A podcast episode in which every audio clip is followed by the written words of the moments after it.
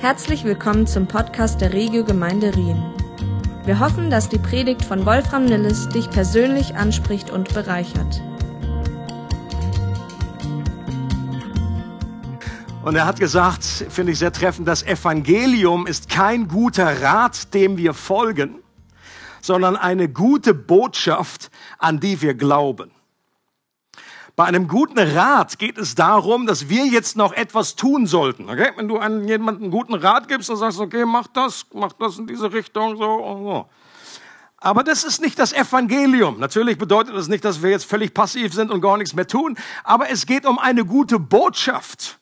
Die, äh, und da geht es nicht darum, dass wir etwas tun sollen in erster Linie, sondern dass bereits etwas für uns getan wurde. Okay? Und das müssen wir uns immer wieder in Erinnerung rufen. Das ist die gute Botschaft. Da ist schon etwas, Jesus, das haben wir auch vorhin gesungen. Es ist vollbracht, als Jesus am Kreuz ausgerufen hat. Es ist vollbracht. Dann war das dieser Sieg über den Teufel, der Sieg über die Welt, der Sieg über alle Schuld, über alle Sünde. Und das ist etwas, was äh, wir hören dürfen und was in, in dieser guten Botschaft dürfen wir leben. Und vergleichbar, ein gutes Beispiel ist eben mit dem D-Day als äh, der Zweite Weltkrieg offiziell beendet wurde. Die Alliierten sind gelandet. Das nennt sich D-Day, äh, Day, der Tag der auf Deliverance. Dafür steht das D. Okay? Und dann, einige Zeit später, haben dann die Alliierten, haben dann einfach diese Brückenköpfe eingenommen und dann war äh, damals Deutschland besiegt. Und äh, und dann wurde dann irgendwann auch die äh, unterzeichnet. Dann, dann wurde einfach gesagt, okay, wir haben jetzt verloren. Es wurde, äh, wie heißt das? Äh, die, die Capitulation, danke. Capitul ich sage auch gerne mal Spanisch. Capitulation. ja, genau. Das war auch meistens alles kaputt.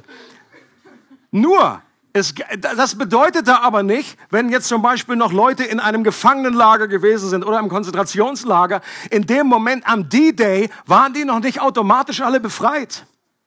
Das, das hat noch Monate gedauert, bis dann letztendlich alle irgendwie frei geworden sind. Aber wenn sie ein Radio gehabt hätten, stellt euch vor, irgendwie Leute, die sitzen irgendwo oder in, in, in Gefäng Gefängnis KZ und die haben irgendwie ein Radio gehabt und sie hören die gute Botschaft. Der, der, der Krieg ist vorbei. Die Alliierten haben gewonnen. Wir werden jetzt bald befreit werden. Das ist genau diese gute Botschaft, die sie hören. Da hat jemand einen Sieg vollbracht. Und vergleichbar ist das mit der Zeit, in der wir leben. Jesus hat den Sieg vollbracht, aber es ist, die Welt ist noch nicht komplett erlöst. Das findet noch statt. Wir leben im Grunde auch in dieser Zeit dazwischen wo jetzt noch sukzessive eins nach dem anderen äh, die Dinge, dieser Sieg in Anwendung kommt. Und dann haben wir uns auch angeschaut, ja, was ist denn so gut an der Good News? Und diese Frage lässt sich gar nicht mit einem einzigen Satz, auch nicht mit einer ganzen Serie beantworten, weil die Good News so viele unterschiedliche Facetten haben. Die unterschiedlichsten Facetten haben wir uns auch genauer angeschaut und meist mit einem Symbol verbunden, um uns selbst besser daran zu erinnern und uns ganz praktische Hilfestellung zu geben, wenn wir die gute Botschaft an andere weitergeben zum Beispiel. Äh, also erstmal äh, als Erinnerung für uns selbst und dann auch als Möglichkeit, wenn man sagt, okay, diesen einen Punkt, den möchte ich gerne jemand weitergeben oder ich beginne eine Zweierschaft oder ist jemand da, der sich für den Glauben interessiert. Was kann ich dem, wie kann ich dem helfen? Wie kann ich ganz praktisch Menschen in die Nachfolge hineinführen? Okay? Wir wissen alle, das ist unser Auftrag. Wir, sind, wir sollen Nachfolger machen, die wiederum andere zu Nachfolgern machen.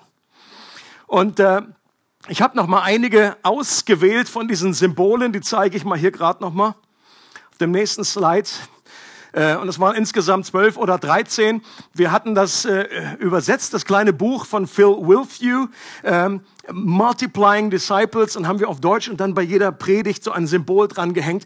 Und ich habe sehr positive äh, Rückmeldungen bekommen von Leuten, die gesagt haben, Mensch, das war gut, das hat mir geholfen. Und äh, Good News ist jetzt auch, wir werden eine PDF erstellen, wo all die gesammelt werden in einer einzigen PDF. Ja, Das kannst du dir wunderbar dann ausdrucken, in den Kühlschrank hängen oder auch an den Kühlschrank. Kannst das als Mäppchen dir ausdrucken, kannst das verschenken, kannst das einfach benutzen oder in einer kleinen Gruppe, in der Connect Group einfach nochmal äh, wiederholen irgendwann an gegebener Stelle. Ähm, und die ich hier rausgegriffen habe, nochmal als Erinnerung, zum Beispiel die neue Identität, dieser Pfeil da nach oben, dass wir in Christus eine neue Identität bekommen haben. Ich, äh, wer dabei war bei der letzten oder bei der vorletzten Taufe, äh, der hat mitbekommen, als der Stefan hier vorne stand. Weiß nicht, ob er da ist heute, Stefan? Nein. Ähm, und der mit sehr, sehr bewegt zum Ausdruck gebracht hat, äh, wie seine Identität früher in seinem Leben äh, eigentlich im Sport gelegen hat oder auch in, in seinen schulischen Leistungen. Ähm, äh, so einer Elite-Universität gewesen ist und dann durch eine Krankheit ihm da dieser Boden unter den Füßen weggezogen wurde und er in eine massive Krise hineinkam und nicht mehr wusste, okay, was, was bin ich jetzt? Okay? Meine Identität lag in diesen Dingen und die sind mir alle weggenommen worden. Und er, seitdem er Christ geworden ist, weiß, ich habe eine neue Identität. Ähm, und das, das war sehr, sehr, sehr bewegend. Und ich war auch froh, dass die Jazz auch an unserem Gemeindefreizeit in, in Ortenberg darüber nochmal ein Seminar gehalten hat, was sehr gut war. Oder eben das andere Thema Freiheit. Das ein Teil der guten Nachricht von dieser Facette der Good News ist, dass unsere Schuld vergeben wurde, dass wir frei sind von Scham, dass wir befreit werden können von Krankheiten, dass wir befreit sein werden können von Bindungen. Wenn wir Jesus verfolgen, wie da in dem Markus-Evangelium sich offenbart, dann ist das eines der Hauptthemen. Es geht um Freiheit, wie Menschen frei werden können. Oder auch, das nächste ist eine neue Familie. Jesus sagt, wer den Willen Gottes tut, der ist meine Mutter und der ist mein Bruder und meine Schwester. Wie cool ist das? Wenn, wenn du zu Jesus gehörst, wenn du einem Herzen hast, ich möchte Gottes Willen tun, dann bist du die Schwester von Jesus. Dann gehörst du zu dieser Familie. Du bist der Bruder von Jesus. Du gehörst zu dieser Familie. I love that. Oder dass es eine neue Kraftquelle gibt. Gebet. Wir dürfen Gott bitten. Der Schöpfer des Universums, der alles geschaffen hat, der mit einem Wort gesprochen hat und Galaxien sind entstanden. Der sagt, du darfst mich bitten. Und ich werde nicht nur hören, ich werde es auch erhören. Nicht immer so, wie wir uns das wünschen. Das haben wir inzwischen begriffen, wenn wir schon mehr als zwei Tage Christ sind. Jemand hat mal gesagt, ich werde eines Tages nochmal dankbar sein für all die dummen Gebete, die ich gesprochen habe. Dass Gott die nicht angehört hat. Also nicht nur dafür danken, dass ich sie gesprochen habe, sondern dass Gott sie nicht erhört hat. Weil wir manchmal eben nicht wissen, was das Beste ist für uns. Ähm, oder eben auch Anbetung, vielleicht die höchste Berufung eines Menschen. Jesus hat gesagt, Gott sucht Anbeter. Da steht nicht, er sucht Anbetung in erster Linie, sondern er sucht Anbeter. Er sucht Menschen, die sich ihm ganz zur Verfügung stellen. Und dass das höchste Ziel des Menschen ist, Gott zu verherrlichen und sich ewig an ihm zu erfreuen. Also das ist nur eine kleine Auswahl von diesen äh, insgesamt zwölf oder dreizehn verschiedenen äh, einzelnen Facetten und es jedes war eine einzelne Predigt. Dürft ihr gerne nachhören, äh, ist völlig kostenlos auf diesem Sender in der Webpage. Ich schenke Leuten gern immer irgendwie so einen so ein, so ein Voucher und sage einfach, du, was ich dich einfach sind so, so dankbar, ich schenke dir eine kostenlose Predigt. So Unterlagen so genial und kostbar jede einzelne Facette auch ist, gibt es dennoch die Gefahr, dass sich einzelne Facetten verselbstständigen und wir sie losgelöst vom gesamten Brillanten betrachten. Okay, das ist das Bild, ist mal auch, das äh, habe ich schon öfter mal gebracht. In jeder äh, Serie versuche ich irgendwie wie so eine Art Brillant hinzuhalten und dann einfach einzelne Facetten einfach zum Leuchten zu bringen. Und wir müssen aufpassen, dass wir einerseits ja die Facette anschauen und genießen und schätzen und sagen, that's great, aber dann nicht darüber, dass den ganzen Brillanten in seiner Gesamtheit vergessen. Oder ein anderes Bild, das hatten wir vor, im Vorgebet noch, hat jemand gesagt, oder wie Puzzleteile, dass man das Puzzleteil jetzt irgendwie nimmt und die Idee von einem Puzzleteil ist, dass man nicht das Puzzleteil anschaut, oh, das ist schön, das ist ein herrliches Puzzleteil sondern es geht um ein Gesamtbild, das passt da irgendwie rein und es geht um das große Ganze und nicht, dass man jetzt irgendwie an diesem Puzzleteil hängt, so diese Form. Warum ist das so, dass wir, dass wir in der Gefahr stehen, dass hier irgendwie eine Verdrehung auch reinkommen kann? Ich glaube, das hat mit der Neigung und der Verdrehung unseres menschlichen Herzens zu tun.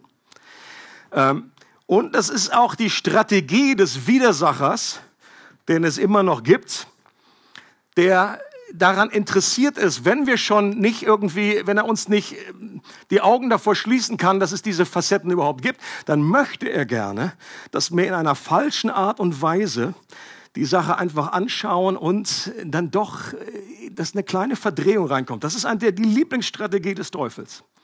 Und das findet dann auch meistens statt, nicht in irgendwie in einer massiven Verdrehung. Ich meine, kein Christ, da will so 180 Grad und pff, dann würden wir das sofort checken. Genauso wie es dumm ist, irgendwie 23 äh, Frankennote irgendwie zu kopieren.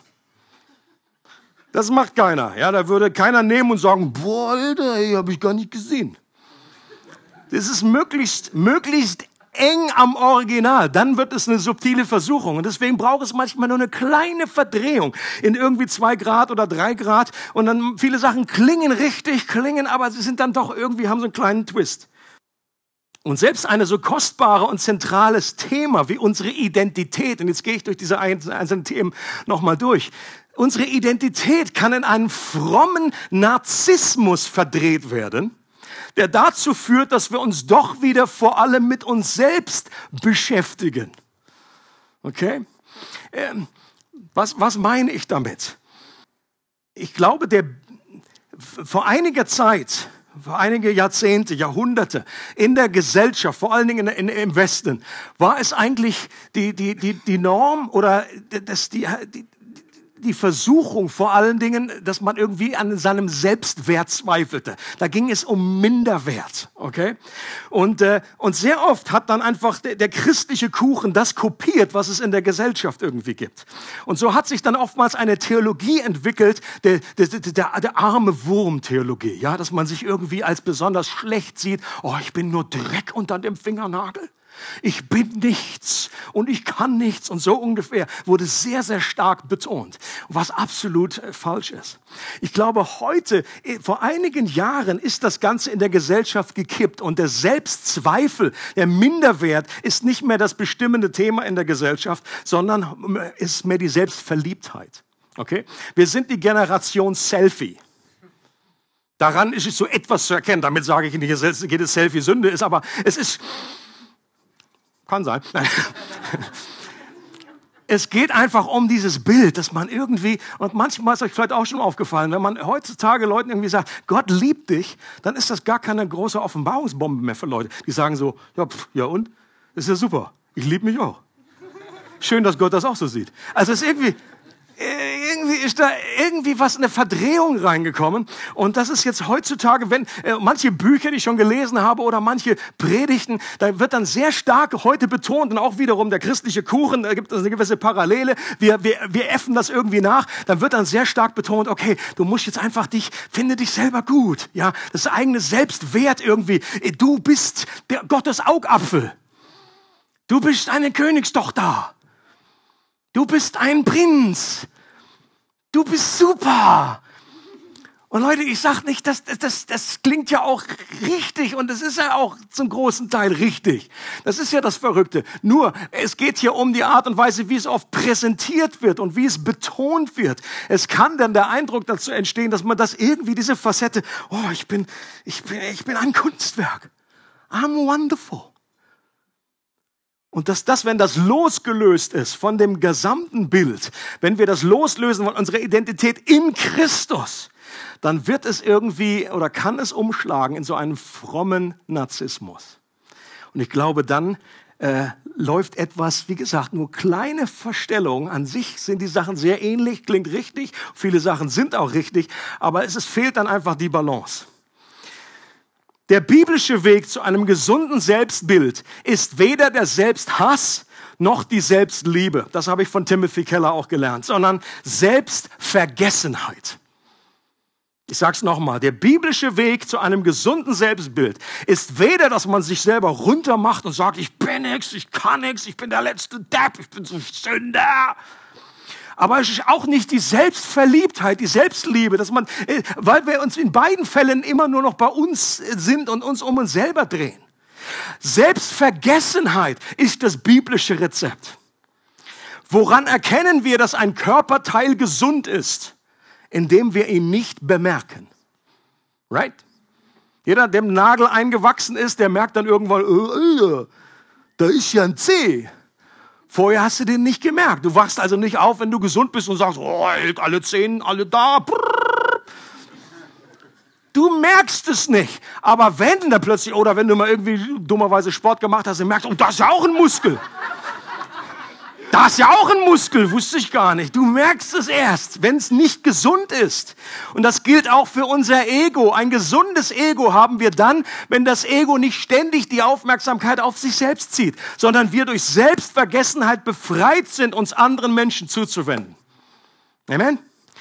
Wahre Demut bedeutet nicht weniger von sich, sondern weniger an sich zu denken. Das sind so viele gute Aussagen. Ich weiß nicht, wie groß dein Kühlschrank sein muss, dass die da alle noch draufpassen. Anderes Thema. Gott möchte, dass wir Freiheit erleben. Yes und Amen. Aber auch das Thema kann sich verselbstständigen. Es geht nicht um die, Fre um die Freiheit, um der Freiheit willen.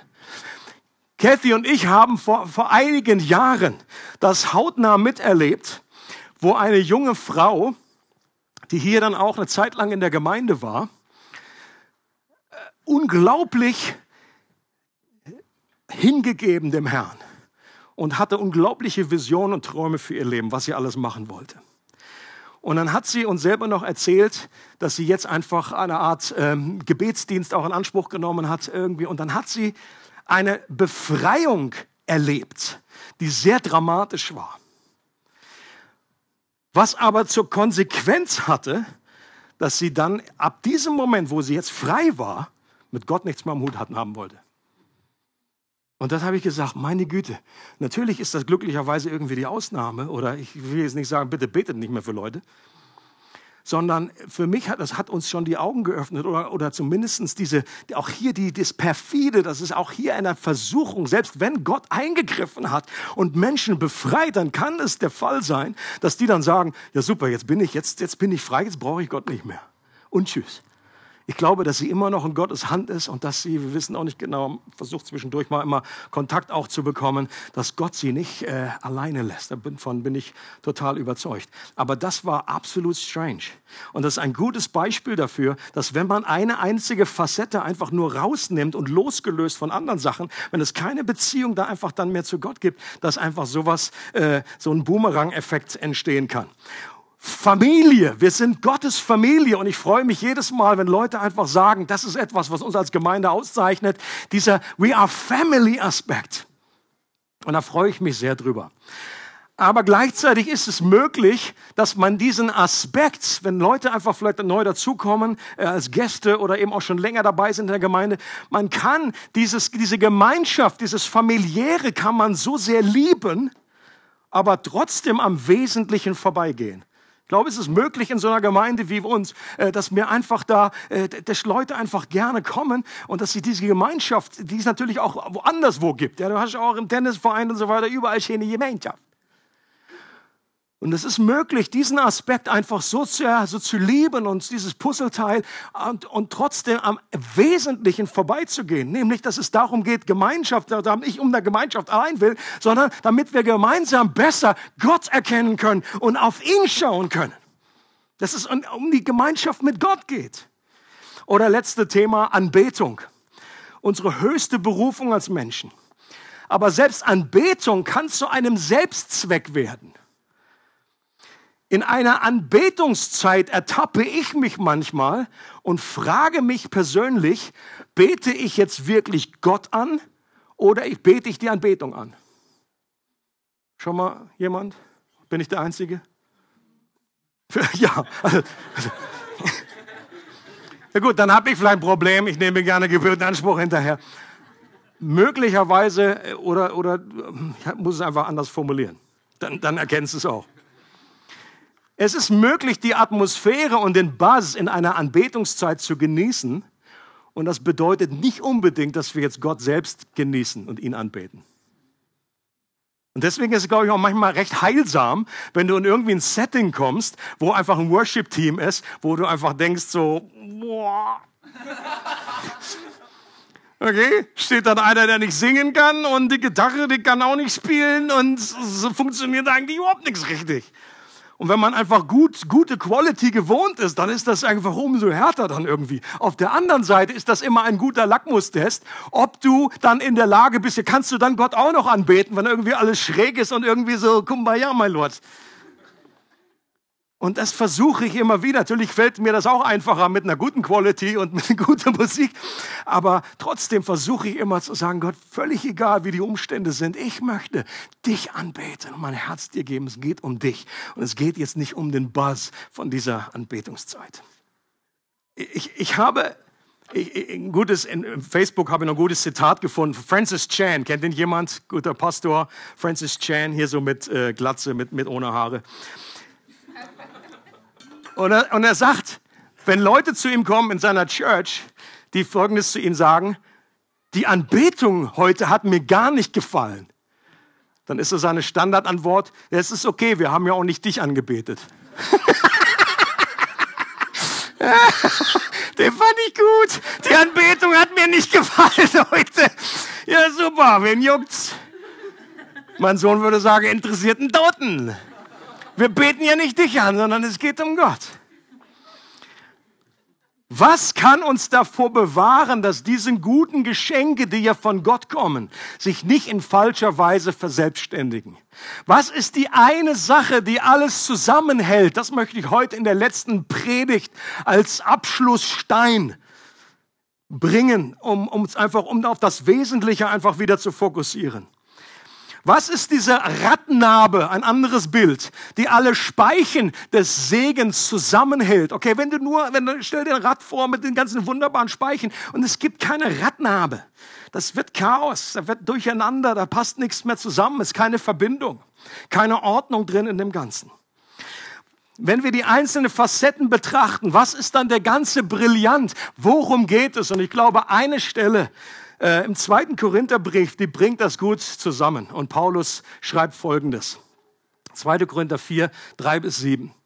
Wenn aber unser Evangelium doch verdeckt ist, so ist es nur bei denen verdeckt, die verloren gehen, den Ungläubigen, bei denen der Gott dieser Welt den Sinn verblendet hat, damit sie den Lichtglanz des Evangeliums von der Herrlichkeit des Christus, der Gottes Bild ist, nicht sehen. Denn Gott, der gesagt hat, aus Finsternis wird Licht leuchten. Er ist es, der in unseren Herzen aufgeleuchtet ist zum Lichtglanz der Erkenntnis der Herrlichkeit Gottes im Angesicht Jesu Christi. Wir haben aber diesen Schatz in irdenen Gefäßen, damit das Übermaß der Kraft von Gott sei und nicht aus uns. In diesem Abschnitt beschreibt Paulus den Brillanten selbst mit all seinen unterschiedlichen Facetten. Er beschreibt die Rattenhabe, die alle anderen Segensspeichen verbindet und zentriert. Er beschreibt das eine Geschenk, das viel köstlicher und zentraler ist als alle anderen Geschenke. Er beschreibt, worum es bei der guten Botschaft vor allem anderen geht. Und hier steht Evangelium, ich habe es festgedruckt hier. Hier geht es um die Gospel, the good news. Und wie definiert er das hier? Hier wird es definiert von Paulus, der Lichtglanz der Herrlichkeit des Christus. That's good news. Der Lichtglanz der Herrlichkeit des Christus. Die Herrlichkeit Gottes ist eine Person. Die Herrlichkeit Gottes scheint am allerherrlichsten im Angesicht Jesu Christi. It's all about Jesus. Und Gott selbst ist die gute Botschaft. Die, Gebo die gute Botschaft ist nicht nur das, was er alles für uns getan hat, sondern dass er uns sich selbst gibt. Und manchmal geschieht in christlichen Kreisen das ähnliche Drama wie am Weihnachten, wenn irgendwie vor lauter Geschenken und Geschenkpapier das Jesuskind irgendwie untergeht. Hast vielleicht eine Krippe aufgebaut und dann irgendwie findest du Jesus aber nicht mehr.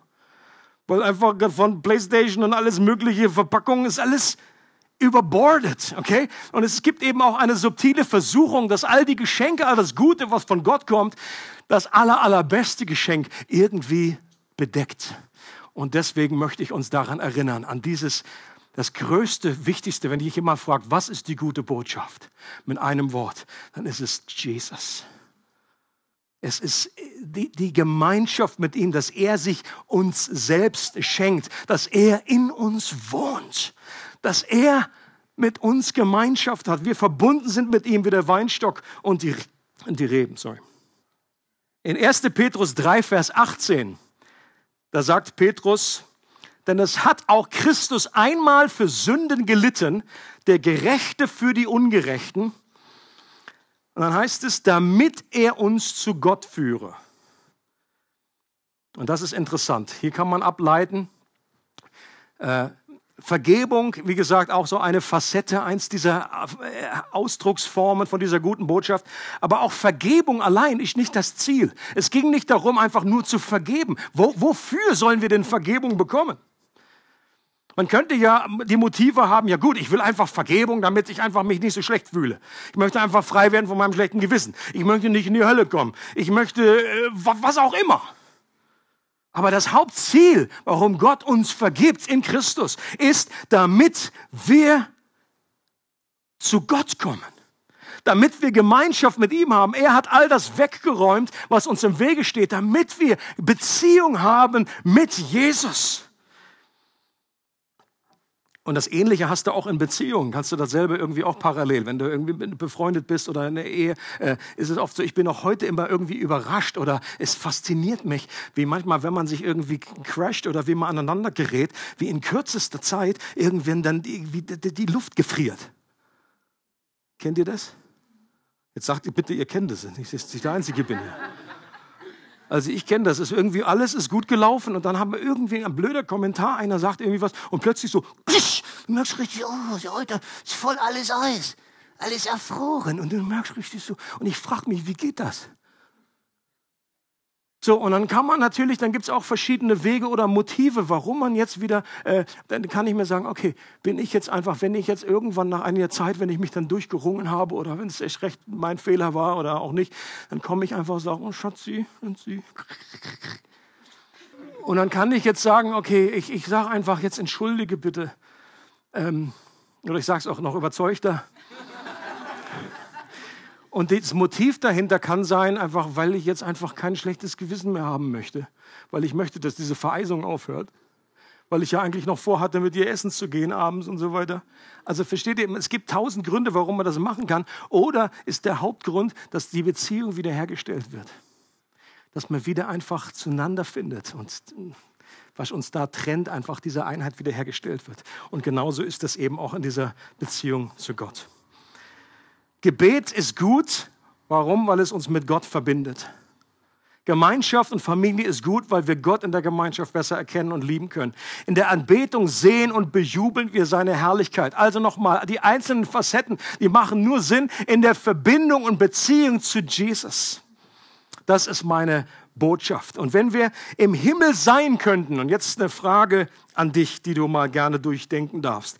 Wenn wir, wenn du im Himmel sein könntest, ohne Krankheit und ohne Schmerzen und ohne Tod und ohne Trauer, mit perfekten Beziehungen und Freundschaften, total befreit vom Einfluss der Sünde, ohne Minderwertigkeit, mit einer gesunden Identität, mit aller Freude, die der Himmel zu bieten hat.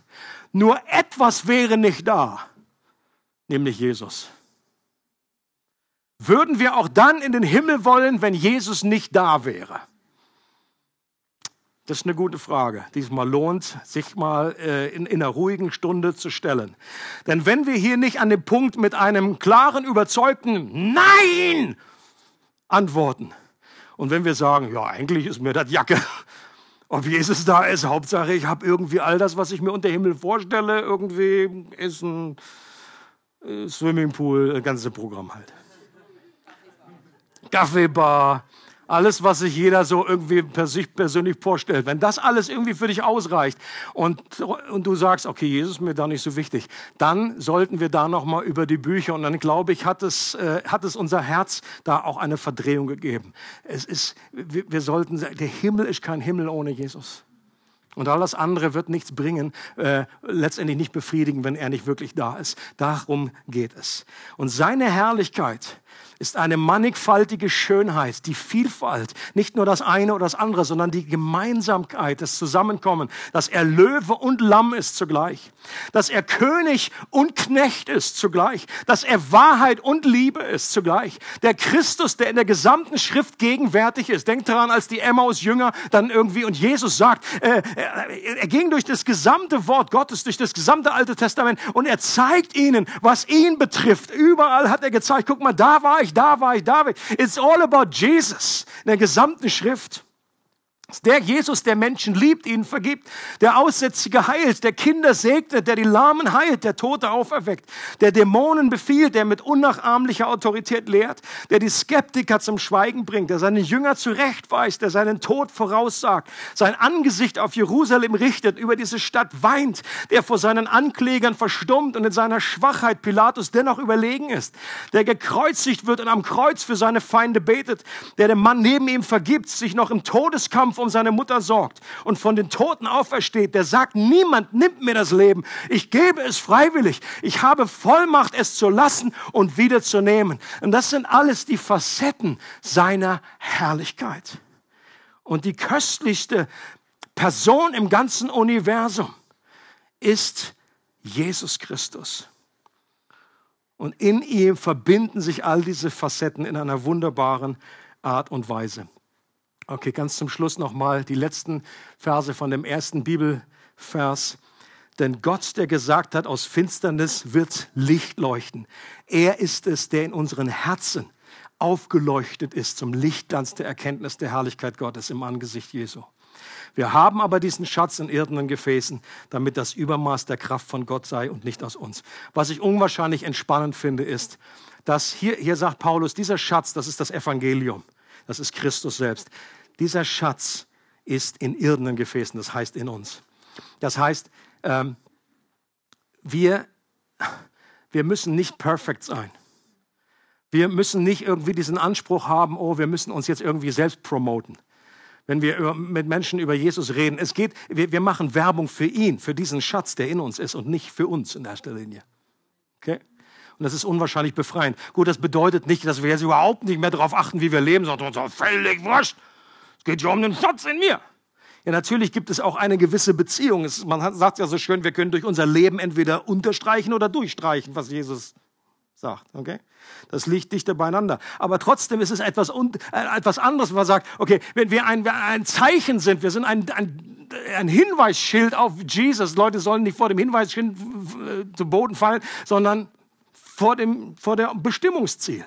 Und wir präsentieren das, was in uns ist. Und deswegen ist das unabhängig davon, ob wir mal eine gute Phase haben, ob es gut läuft. Alles läuft im Moment. Hey, super, bei uns läuft es ja auch gerade. Ihr Kinder ausgezogen. Come on. Wir gehen zu Ikea, wir haben so Platz wie wir nie. Wir haben überlegt, wollen wir einen Tennis, Tennisplatz einbauen bei uns, Bowlingbahn oder so. Wir wissen gar nicht, wohin damit. Wir wissen gar nicht, was wir mit unserer Zeit jetzt anstellen sollen. Wir kaufen uns noch einen Hund. Was machen wir jetzt? Was machen wir denn jetzt? Das läuft. Oder ob es gerade eine andere Phase ist an deinem Leben, wo du sagst, okay, es läuft überhaupt nichts. Hier gehen wir mit deinen Symbolen weg, da ich bin froh, wenn ich überlebe. Und das ist völlig unabhängig davon. Es geht um diesen Schatz, der in uns ist. Und völlig egal, wie unsere Lebensumstände ist, dass dieser Schatz in dir ist. Dass du die Herrlichkeit Gottes im Angesicht Jesu Christi erkannt hast und dass du dich daran festhalten kannst. Das ist immer da. Und es geschieht nur durch ein Wunder von Gott. Ich finde das gut ausgedrückt, wie, Gott, wie, wie Paulus hier sagt. Derselbe Gott, der gesagt hat am Anfang, es werde Licht bei der Schöpfung gesprochen hat, ist derselbe Gott, der in unsere Herzen hineinspricht. Es werde Licht. So kommt jeder Mensch zum Glauben. So bist du zum Glauben gekommen, wenn du Christ bist. Wenn du hier bist und kein Christ bist, so geschieht es. Dass Gott in dein Herz hineinspricht. Es werde Licht.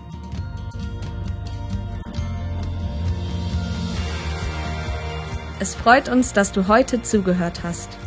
Für weitere Predigten, Informationen und Events besuche unsere Gemeindewebseite www.regiogemeinde.ch.